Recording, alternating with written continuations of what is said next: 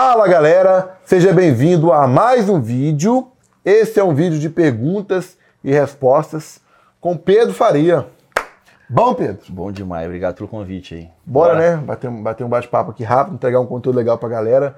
Galera, esse aqui é um quadro novo que a gente criou no canal aqui, pra gente poder tentar é, pegar o máximo do convidado aqui, tá bom? Então, fica com a gente até o final. E para você que não é inscrito, eu te peço, fazendo o favor para você se inscrever e curtir esse vídeo. Por que, que você deve se inscrever?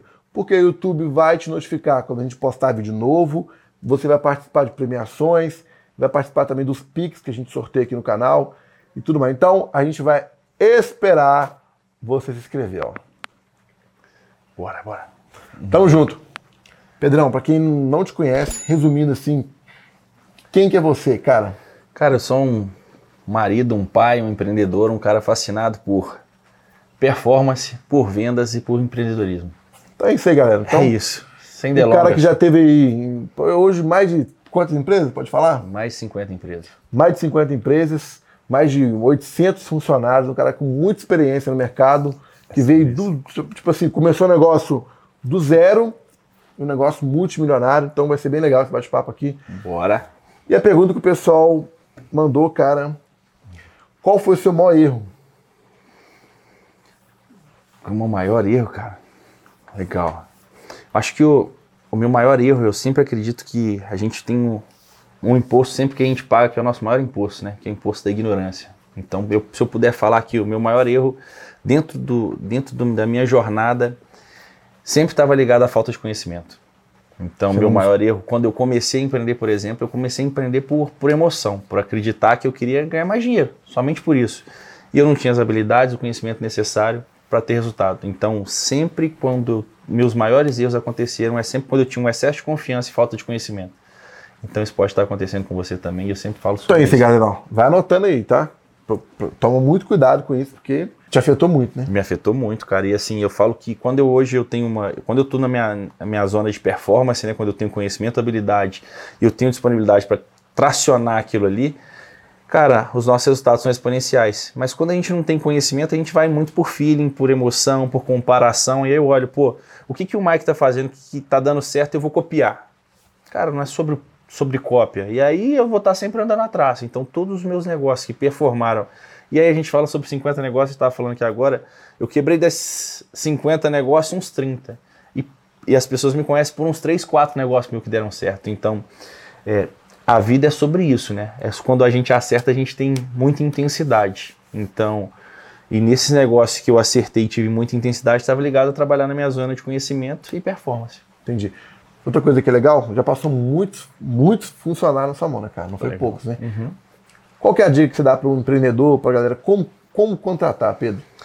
Eu, eu, acredito que o ponto mais alto de. Pô, eu tenho um colaborador que está comigo há mais de 10 anos.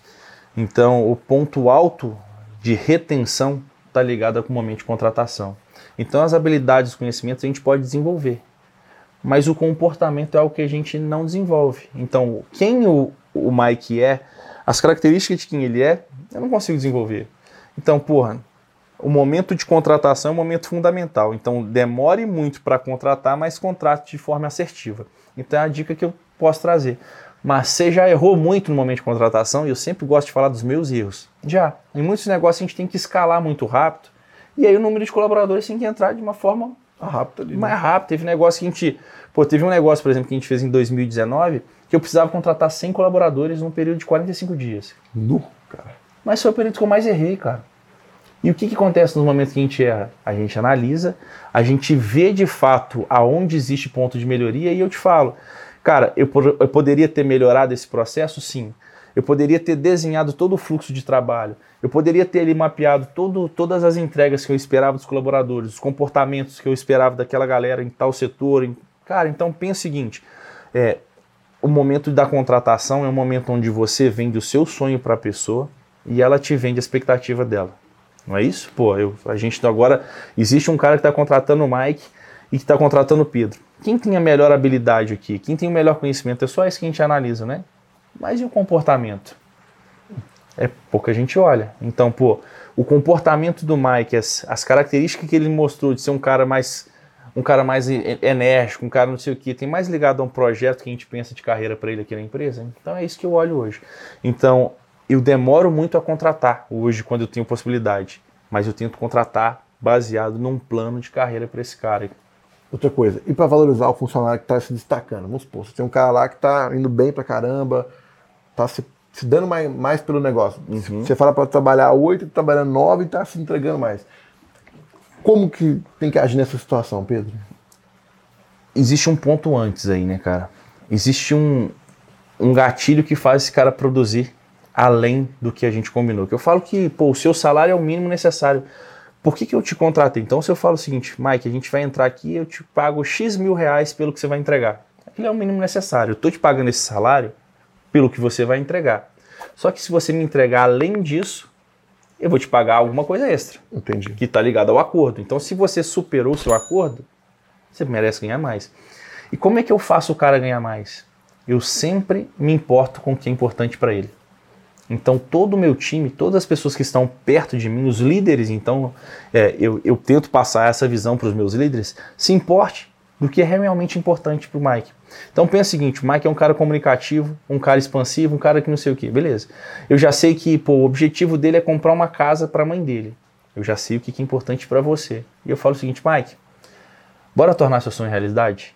Vamos fazer aqui, vamos desenhar aqui um plano de ação para a gente em um ano conseguir comprar a casa da sua mãe? Qual é a sua sensação em relação a isso? Ah, entendi, cara. E ele se importa comigo, logo eu tenho que performar mais. E eu sempre falo o seguinte: eu vou importar, eu vou, eu vou levar importância, vou me importar com o que é importante para você, mas eu preciso que você importe com o que é importante para mim. E nesse momento é a empresa.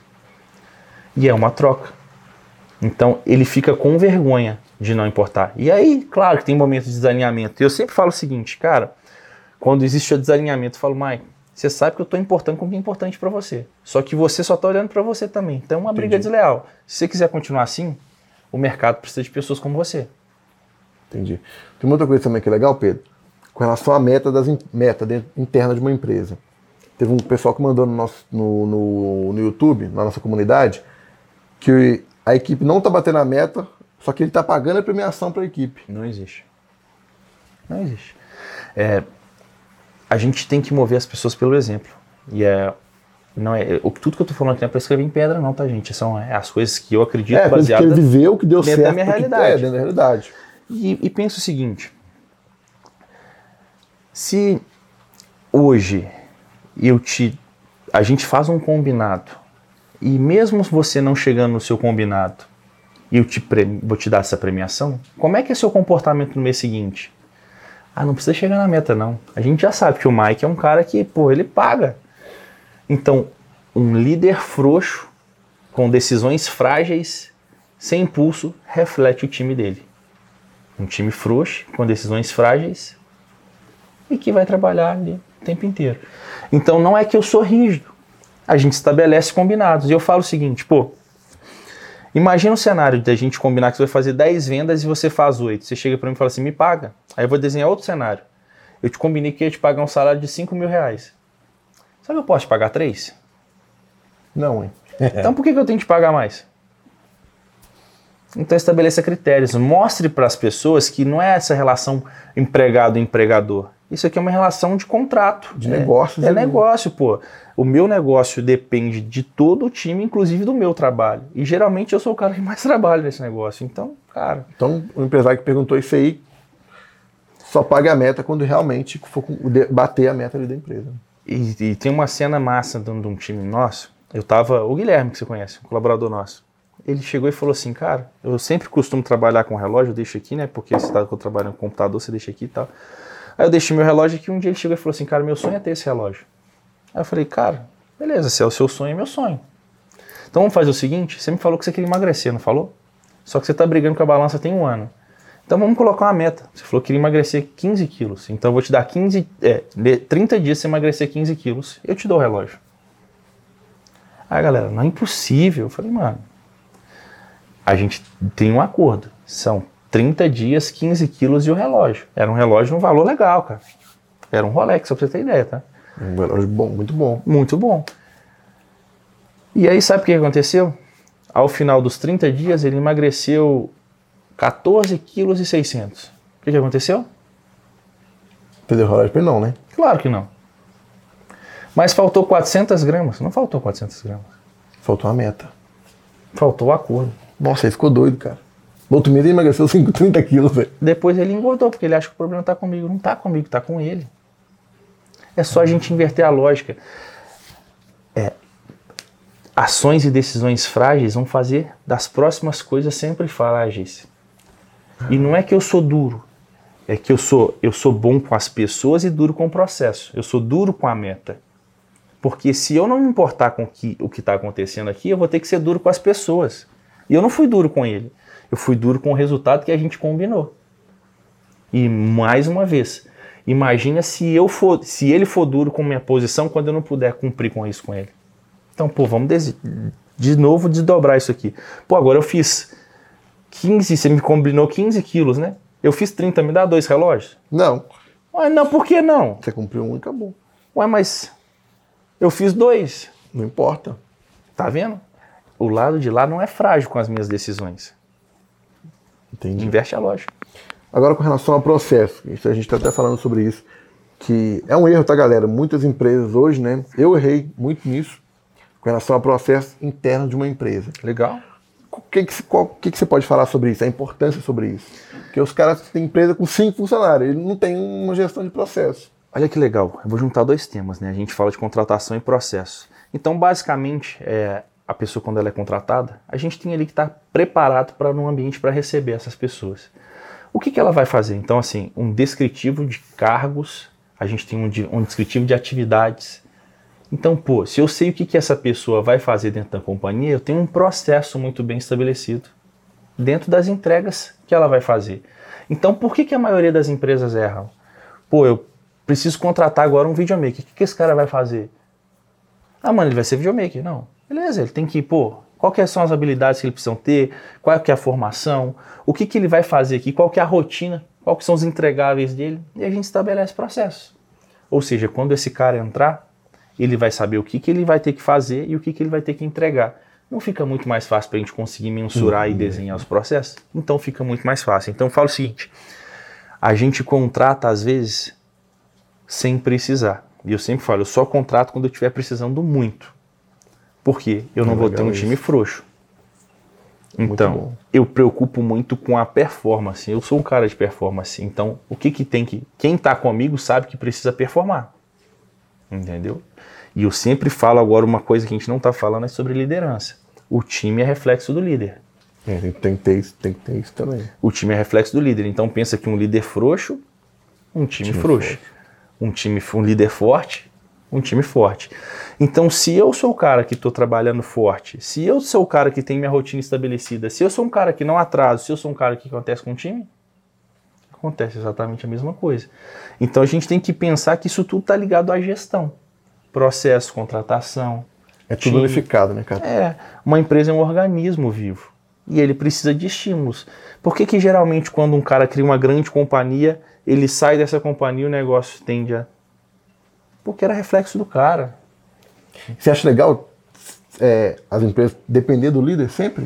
O que você pode falar sobre isso? É o seguinte, hoje eu tenho algumas empresas que eu tenho, não tenho nem rotina de trabalho, mas eu tive que desenvolver os líderes que estavam lá. E líderes de cada área. Então pensa o seguinte, pô, é, eu sou um cara que, que entende muito de vendas. Eu posso ter um cara que entende mais de vendas do que o Pedro mas às vezes ele não tem característica de líder. Então você vai formando aquilo ali. Nessa, na, eu tenho uma rede de clínicas médicas que eu trabalho duas horas por ano. Cara, eu formei um time muito melhor do que eu. Ou seja, em decisões estratégicas eu participo. Eu participo do conselho, eu participo da visão de futuro desse negócio, mas eu não tenho rotina na organização. Mas eu estou ali todos os meses conferindo os indicadores, conferindo as metas, conferindo todo o processo. E, cara, a gente tem é, 90% do time eu nunca nem vi, porque está espalhado no Brasil. E às vezes eu já cheguei na clínica e o cara, e aí, tudo bem? Eu falei, eu sou Pedro, mas quem é Pedro? Nem sabe. E tá tudo bem, aí que é lindo. Aí o negócio funciona sem a minha presença. Então, não existe um líder tão bom que não possa ter um substituto. E aí o objetivo de, dos líderes é formar pessoas melhores do que eles. Eu sempre falo isso. Entendi. Uma outra coisa legal, Pedro, o pessoal mandou também, é com relação a um, acho que foi, acho que não, ele, ele é herdeiro, tá? Uhum. Ele tá assumindo uma empresa familiar agora com acho que 57 funcionários. Uhum. E ele tá mais perdido que segue um tiroteio. Normal. Normal. o que, que você pode falar para esse cara que está assumindo uma empresa familiar? E ele, ele, falou, cara, eu não quero quebrar a empresa. Ele, e o bom é que ele tem humildade de admitir isso, tá? Uhum. Ele falou, eu não quero quebrar a empresa. Cara, o primeiro passo é. É o que você já tem aí, né? É a, o passo da consciência. Eu nunca passei pelo que você está vivendo, então é difícil opinar sobre todo o processo. É, é complicado. É, e eu vou dar só um conselho. Lembra como, por que, que eu falei que eu quebrei alguns negócios? E o que, que você deve fazer para minimizar? É, você não tem conhecimento suficiente para gerir esse negócio hoje. Então você pode buscar pessoas melhores que você, de mercado, e fazer parte, ser o cara que só faz parte do conselho, ou você pode se profissionalizar, buscar conhecimento. Então vai ter lugares melhores do que o que a gente está falando aqui. Pô, beleza, como é que faz? É, gestão é fazer MBA, fazer é, já tem, tem, vários cursos de herdeiro, já tem a galera falando sobre isso. Então é essa galera que você tem que procurar. Não é a gente. São essa galera. Você é herdeiro de alguma coisa? Não, quem dera. Só de boleto, né? Só de boleto Só de que veio. Então, que veio a gente está falando um assunto diferente aqui. E, cara, é, a gente tem que ter a humildade de falar que a gente não consegue resolver todo o problema. Isso é legal de falar, cara. É legal. Pô, mano. Vai ter problema que a gente não vai aguentar resolver. A gente não, não é existe super-herói aqui, não, velho. Pô, o cara tá falando assim: minha empresa fatura 7 bi por mês e tá falando, esse jogo aí não sei jogar, velho. É a mesma coisa eu tá. Você sabe jogar desses joguinhos tudo que estão na moda aí? Dessa... Não, não então isso aqui é um jogo também, a gente não sabe jogar. Ah, e se eu quiser jogar? Eu vou estudar para aprender e depois a gente vai jogar. Então esse é um jogo que eu não sei jogar. Mas existe gente melhor que você pode então, recorrer. E a dica básica é vai buscar conhecimento. E pessoas melhores que você. Entendi. Falando sobre, a gente falou agora sobre grana, uhum. que é faturamento das coisas. É, assim, foi um erro que eu cometi e acho que muita gente comete, cara. Com relação à caixa de empresa. Uhum. O que, que, é um erro comum que você vê e o que, que você pode falar para a galera com relação à caixa? Toma muito cuidado com caixa. Porque eu errei. Eu tava, quando eu comecei a imobiliária, tava dando uma grana boa, o que, que eu fiz? Pegando dinheiro do caixa, jogando na minha pessoa física é, e gastando. O primeiro erro crucial aí é pensar que é o seguinte: são dois, dois organismos diferentes, né? A sua pessoa física que precisa receber um pró-labore. O que, que é um pró-labore? Pró-labore. Pró-labore, trabalho. Beleza? Então você recebe por trabalhar.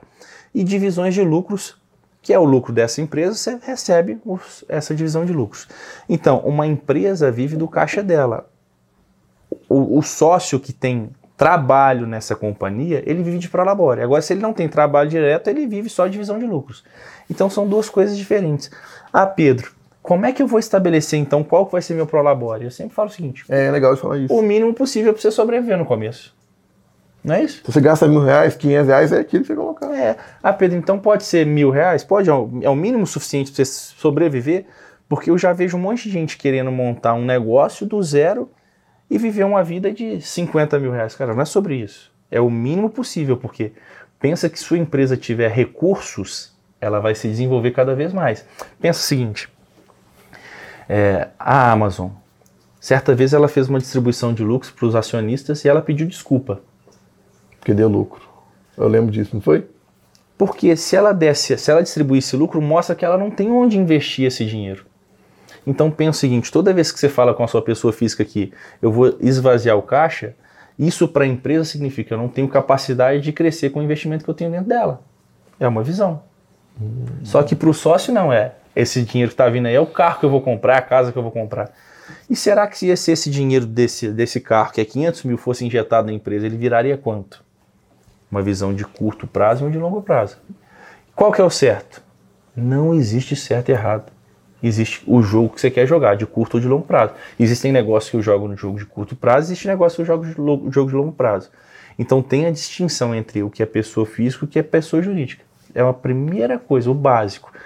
E tenha alguém que tome conta do seu caixa. Ah, muito isso, isso, mudou, isso mudou meu jogo. O cara que falava não para mim. Cara, ele era meu funcionário e falava não. Porque você não era bom com números, né, cara? Não, é paga, paga esse boleto aqui da minha casa. Não, aqui não, vai pagar lá. Cara, é duro, é.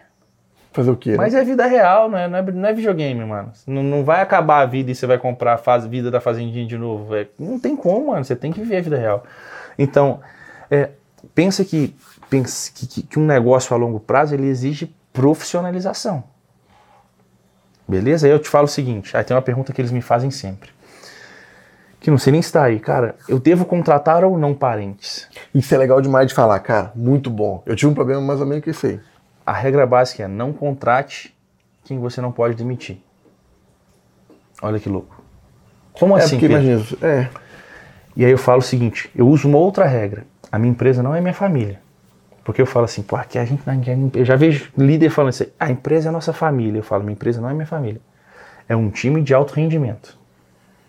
Beleza? Eu sou um cara ligado à performance. Gente, não está escrito em pedra. É o que eu penso e você pode pensar diferente. Beleza? Então a gente é um time de alta performance. Dentro de um time de alta performance, você colocaria quem para jogar? Só time, só gente boa. Só os melhores. Só os melhores. E num time de futebol, você colocaria sua mãe no banco de reserva? Não. Ah, então você demitiria sua mãe? Demitiria. Não. Você vai pensar nisso aí, você vai ficar assim, pô, mano, mas ela. Ah, aí eu vou pelo sentimento, ah, ah, aí é outra coisa. Então não contrate, não coloque para jogar quem Ninguém você não pode sendo- colocar no banco. E aí não é sobre família. Você escolheu quem vai ser seu irmão? Você escolheu quem é ser o seu primo? Não. E aí no time você pode escolher, porque é auto performance, mano. Ah, o, a gente tinha, vamos pensar aqui, ah, sei lá, o, o, o, o, cara era o fenômeno do time, agora ele não tá jogando nada. Beleza, põe ele no banco para refletir, depois ele volta. Isso aqui é time de alta performance. É até legal, o Zanon, você, você- você até foi no podcast dele, né? Sim. Ele falou que, que o irmão dele contratou, acho que foi o cunhado. Sim, Aí quem, quem teve que mandar embora foi o, o Zanon, porque o irmão não podia mandar embora. tomava coragem. Por causa que tem a ideia? esposa ia ficar chateada com ele. em uma certa companhia que a gente tem, a gente fazia um processo seletivo, a gente faz um processo seletivo que ele é a três, para minimizar erro na decisão aqui. Então a gente pega setores cruzados, então, se, por exemplo, a contratação é para o financeiro. Então a gente vai lá o time de marketing, o time de vendas e alguém da liderança. E era eu nesse dia. E aí a gente tinha que fazer um processo seletivo e, e meu pai, que faleceu, ficava pedindo para eu colocar uma irmã minha dentro do negócio. Era, falei, beleza, manda ela passar de processo seletivo. Antes dela entrar, eu chamei os outros dois que estavam participando e falei assim, ó, o negócio é o seguinte, a pessoa que vai ser entrevistada agora, eu tenho um conflito de interesse com ela. A decisão vai ficar pautada em vocês dois. Só que o meu voto é não. Se ficar um sim e um não, ela não vai ser contratada. Se ficar dois sim, meu voto é nulo. Então, meu voto, ele para decisão, ele é não. Porque eu tenho um conflito de interesse. Legal. Agora, se vocês acharem que pode entrar, que ela tem conhecimento, habilidade, comportamento, beleza, a decisão é de vocês. Na hora que, ela, que a pessoa entrou, que minha irmã entrou, eles não sabiam que era minha irmã, eu falei, ó, existe conflito de interesse, já deixei claro para eles, eles vão conduzir todo o processo, eu tô aqui como espectador. Se tiver alguma pergunta que eu acho que eles não fizeram, eu tô aqui para fazer. E assim eu conduzi. Qual que foi o resultado disso? Contratou? Não, ela não foi aprovada. E eles não sabiam que era sua irmã. Não sabia. Você falou que tinha um conflito de E interesse. como que eu fui falar com ela? Falei, ó, infelizmente, você O não tem as não- habilidades Necessários para o e time. os conhecimentos ou comportamento, alguma coisa ali dentro daquele contexto não foi relevante para eles. E tá tudo bem, então ou vai para o mercado de trabalho ou vai ter que estudar para um dia você voltar. Muito então bom, a decisão não é minha. Foi do time da, da, da, da corporação. Cara, eu não posso colocar meu negócio em risco para satisfazer um objetivo pessoal, um sentimento, uma emoção minha. Cara, não existe emoção e sentimento no negócio a ponto de querer quebrar o negócio ou colocar ele em risco para salvar a pele. E também não querer ajudar todo mundo. Você não vai conseguir ajudar todo mundo. É legal, bacana, mas você não vai conseguir ajudar todo mundo. É, e é uma dica de vida que eu uso, tá? Assim, é, cada um vive sua realidade, tá, gente? De novo, isso aqui é como eu vejo o negócio.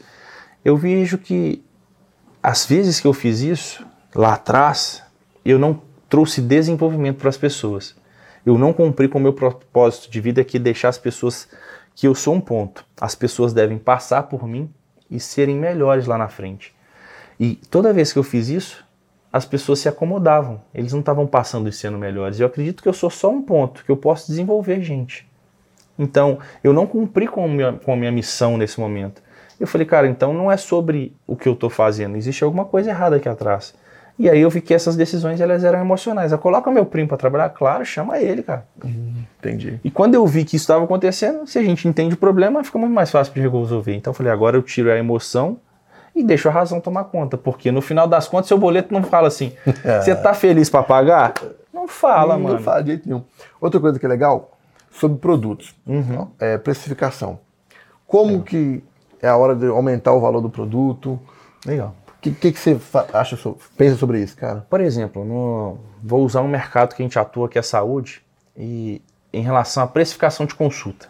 Existe sempre um detalhe, né, mano? O médico abre, o médico, nutricionista, ortopedia, qualquer cara da saúde vai, pô, como é que eu vou precificar minha consulta? Deixa eu olhar o que, que meu colega está precificando. E é isso em todos os mercados. Deixa eu vender minha casa, o que, o cara do lado está vendendo? Mas elas são iguais? Não, então beleza. E a gente criou uma regra, por exemplo, para a saúde.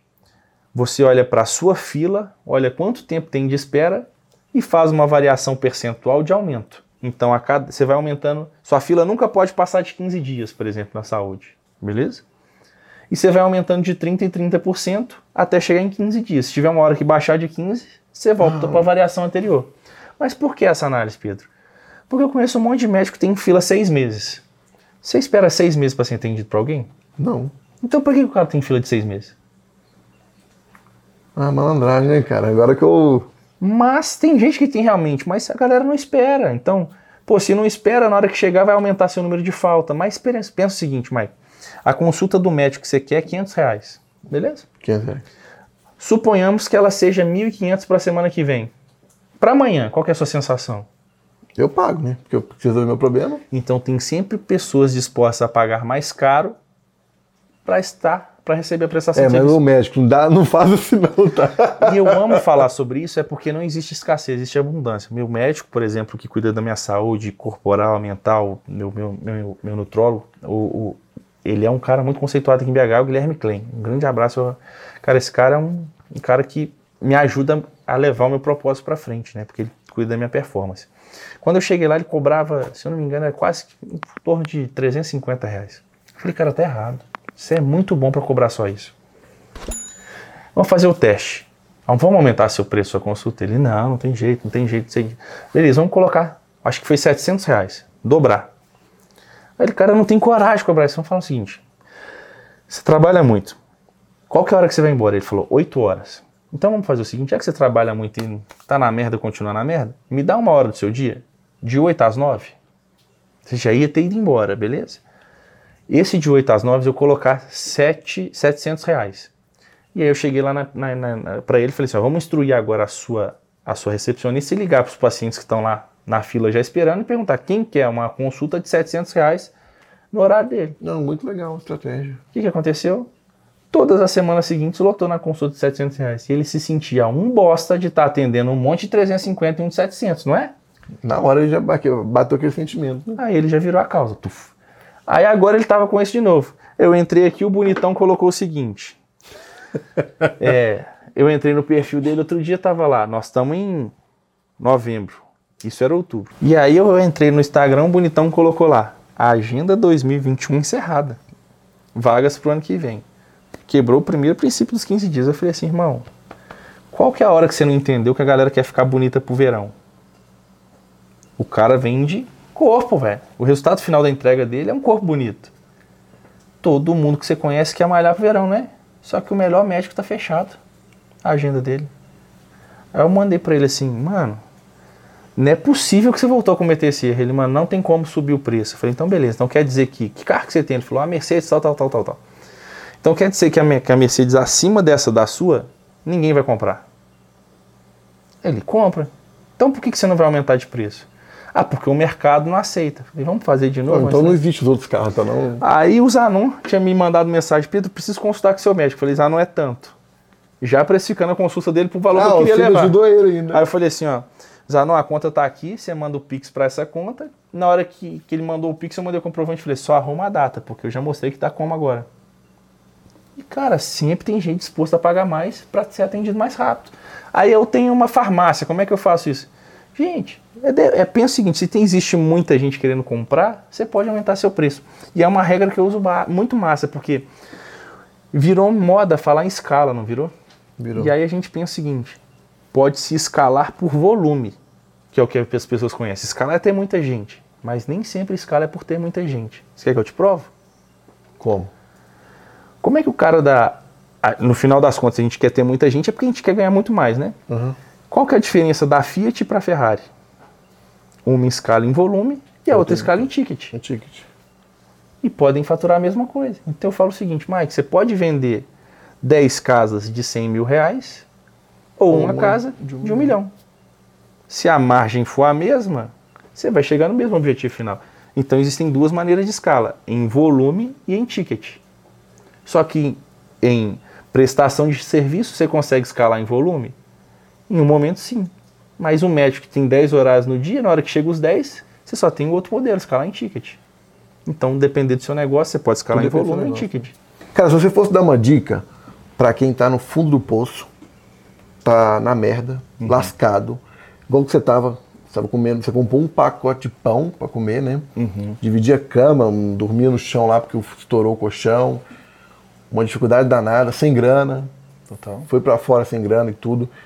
Pode ser que tenha alguém assistindo a gente que está agora com desesperado, com o negócio quebrado, uhum. é, sem perspectiva, é, dá baixa uma preocupação, é normal a gente se preocupar. Tem pessoas que dá até problema de saúde, tanta preocupação e tudo. O que, que você pode falar para essa, essas pessoas, cara? Eu acredito que é, geralmente quando a gente está caindo, é que a gente não chegou no fundo do poço, né? Existe um processo que a gente vê que tá ruim, não muda, tá caindo, tá caindo, tá caindo. Para essa, pra essa galera ainda existe uma parada que é legal. Mas o fundo do poço para mim é um lugar massa. Sabe por quê? É um lugar que tem uma superfície. Tá? O fundo do poço tem uma superfície. O fundo do poço, você está vendo, você está conseguindo olhar para o lado. E no fundo do poço você consegue pegar impulso. Então você já sabe tudo o que aconteceu de errado, você já sabe o que, que você errou, você já sabe onde você passou. Então você consegue pegar um impulso. Então eu falo assim, o cara fala assim, eu tô no fundo do poço. Eu falo, cara, eu já também estive lá. O meu fundo do poço me mostrou que eu poderia ser um cara que pegava impulso e ia passar muito mais forte pelas coisas. Então, geralmente, você não está no fundo do poço porque outra pessoa fez isso. Foi porque você fez isso. Os seus comportamentos te levaram até ali. Os seus conhecimentos te colocaram ali. Ah, mas eu sou uma pessoa tão inteligente. Cara, inteligência é resultado. Fato. O que mostra inteligência para mim é resultado. Então pensa o que te fez levar até ali. E aí você vai ver o que você precisa fazer para sair dali. Então são coisas diferentes. Ó, eu cheguei até aqui, pô, porque eu não me relacionei com pessoas melhores que eu, porque eu não estudei. Porque, cara, quando eu tive aquela oportunidade de ter um emprego bom, de ter um chefe que queria me apoiar, eu faltei. Eu mandei, eu dei um atestado que era falso. Então, cara, você se colocou ali. E agora como é que você vai sair para fazer vai fazer para sair dali?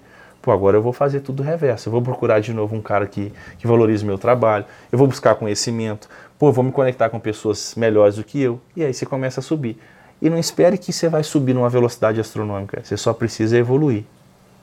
Ter uma direção, um, um alvo e saber que você está progredindo. E as pessoas erram por isso, Mike. Eu sempre falo que falta muita clareza.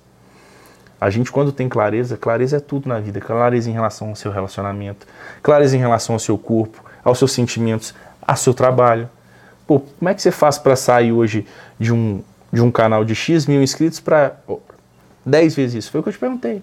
Você tem que ter clareza, mano. Eu vou fazer isso, isso, isso, isso. Quer dizer que vai funcionar? Não. Quer dizer Mas que você vai fazer. Objetivo.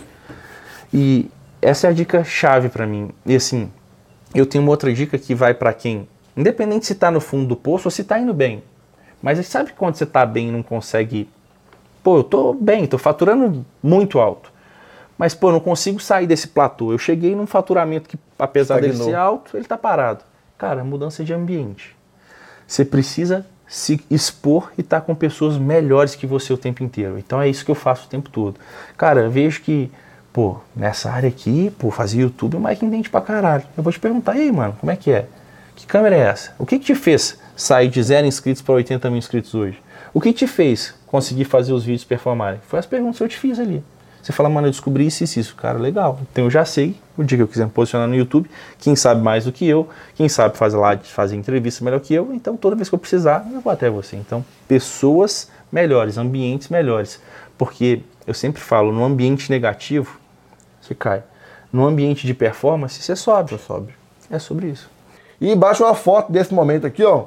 A gente vai repostar todo mundo, todo mundo não, né? Grande parte no Instagram, tá? Porque é muita gente que marca.